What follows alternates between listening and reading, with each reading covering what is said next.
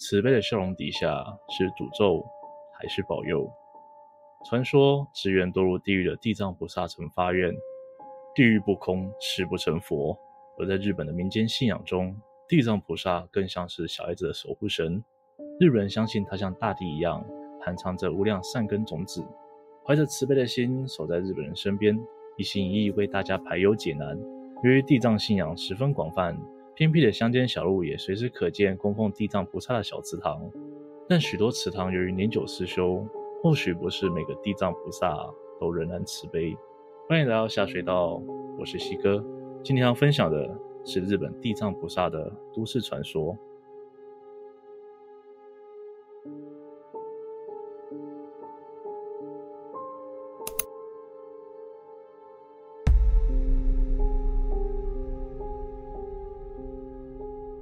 曾有日本的网友在网络上分享他的亲身经历。他说，在他小学时，上学途中有一个小小的祠堂，小祠堂盖在路旁的高坡上，对小学生来说很难爬上去，在树荫与杂草掩盖之下，看起来有点阴森恐怖。祠堂旁边有四尊大约四十公分高的地藏石像，俯瞰着路上来来往往的学生。然而，怪的是最右边那一尊，脸被白布包起来，而那个包法看起来很复杂。小学生们之间流传许多谣言，传说如果看到那尊地藏的脸，就会被诅咒，所以才把他的脸遮起来，绝对不可以拆开白布。因此，同学之间对那尊地藏又好奇又恐惧，地藏的诅咒也成为学校里最热门的话题。寒假的某一天，一位大胆同学 A 君说想要去确认诅咒到底是真是假，于是带着三个同伴去了那座祠堂。四人到了那里，决定由 A 君爬上斜坡到地藏那里。剩下的三个人就站在路上看着他。A 君发现，其实地藏脸不是只有正面被遮起来，而是用布缠了好几圈，严密地包了起来，就好像日本二战时期军人使用的坤一样。里面还用安全别针固定着。A 君动手解开了地藏菩萨脸上的布，什么嘛，原来只是脸的部分坏掉了，所以才遮起来啊！谜底揭晓，原来没有什么诅咒，那尊地藏菩萨看起来像是受到某种强力撞击。皲裂碎掉，所以变得破破烂烂，面目都模糊了。既然已经知道了真相，A 君就要把那个布再包回去。可是他不知道该怎么绑，只好随便包一包，最后在石像下巴打个结，大家就各自回家了。寒假结束后，A 君突然得了某种鼻子的病，一升上四年级，马上就去进行手术了。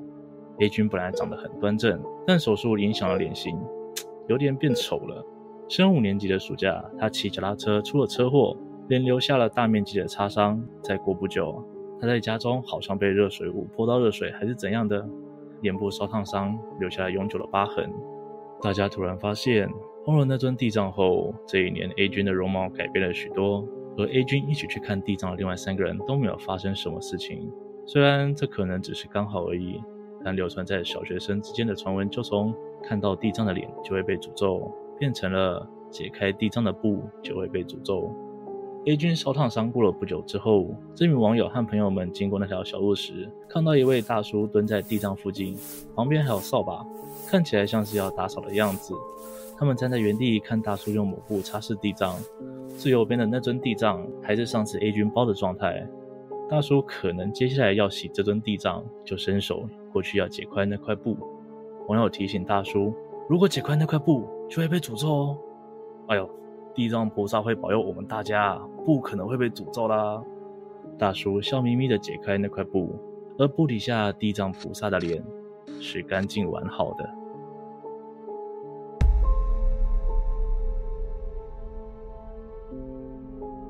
而另一名网友也在隧道探险的过程中，看见了不同寻常的地藏菩萨。这名网友与三位好朋友打算一起到某座以灵异隧道闻名的山上夜游。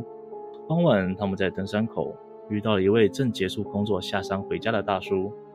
大叔想劝他们不要上山，但年轻人们早已准备万全，说什么都要进去看看。最后，大叔只好提醒他们：晚上的山会吃人，就算迷路，也绝对不要走到野兽的小路上，进去回头都要走干净的山路。留下这样的提醒之后，大叔就离开了。四个年轻人依照规划好的地图，来到了山中隧道的入口。四人吞了吞口水，鼓起勇气进入隧道里探险。但沿路都没有遇到什么灵异现象，只是被墙上雕刻的地藏吓了一大跳。一般而言，地藏菩萨不太会直接刻在墙壁上，而这个地藏的造型也跟平常常见的不一样。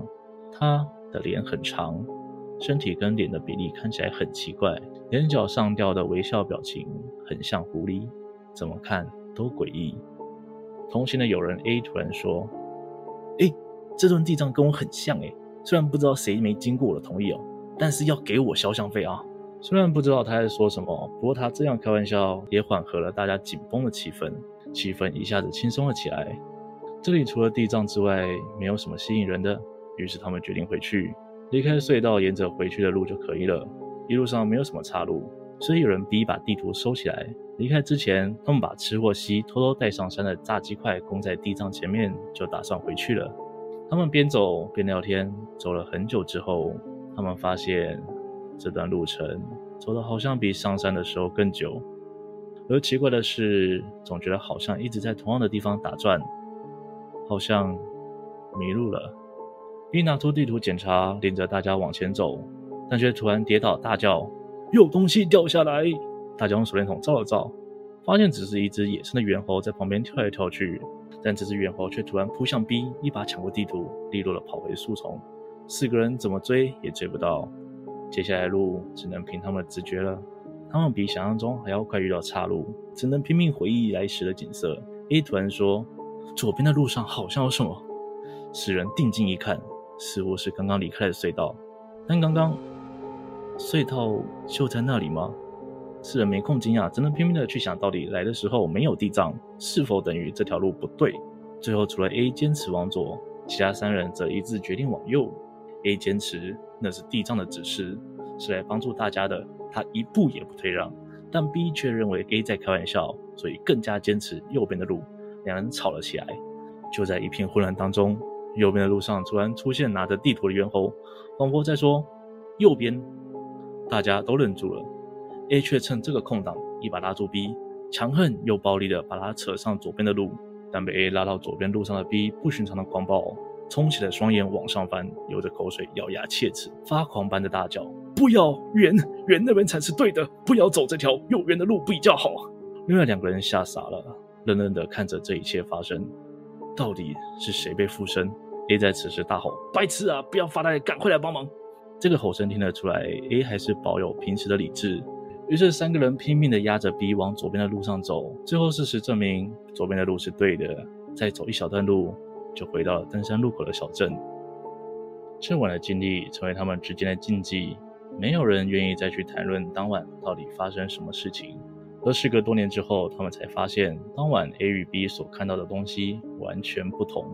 A 说不知道为什么，一开始看到地藏就觉得很怀念，有种被守护的温暖，所以他完全不觉得山河隧道恐怖，直到猿出现时才觉得不舒服。猿抢走地图消失后，还有种被什么盯着的感觉。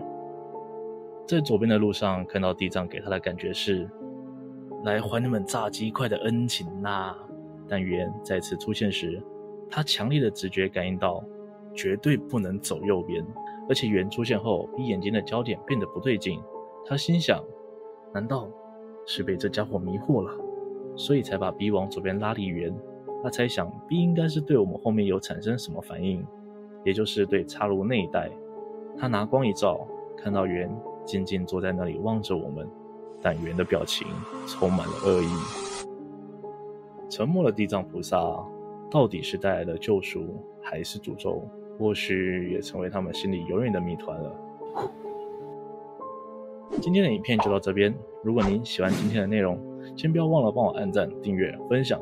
并且开启小铃铛，才不会错过最新上片的通知哦。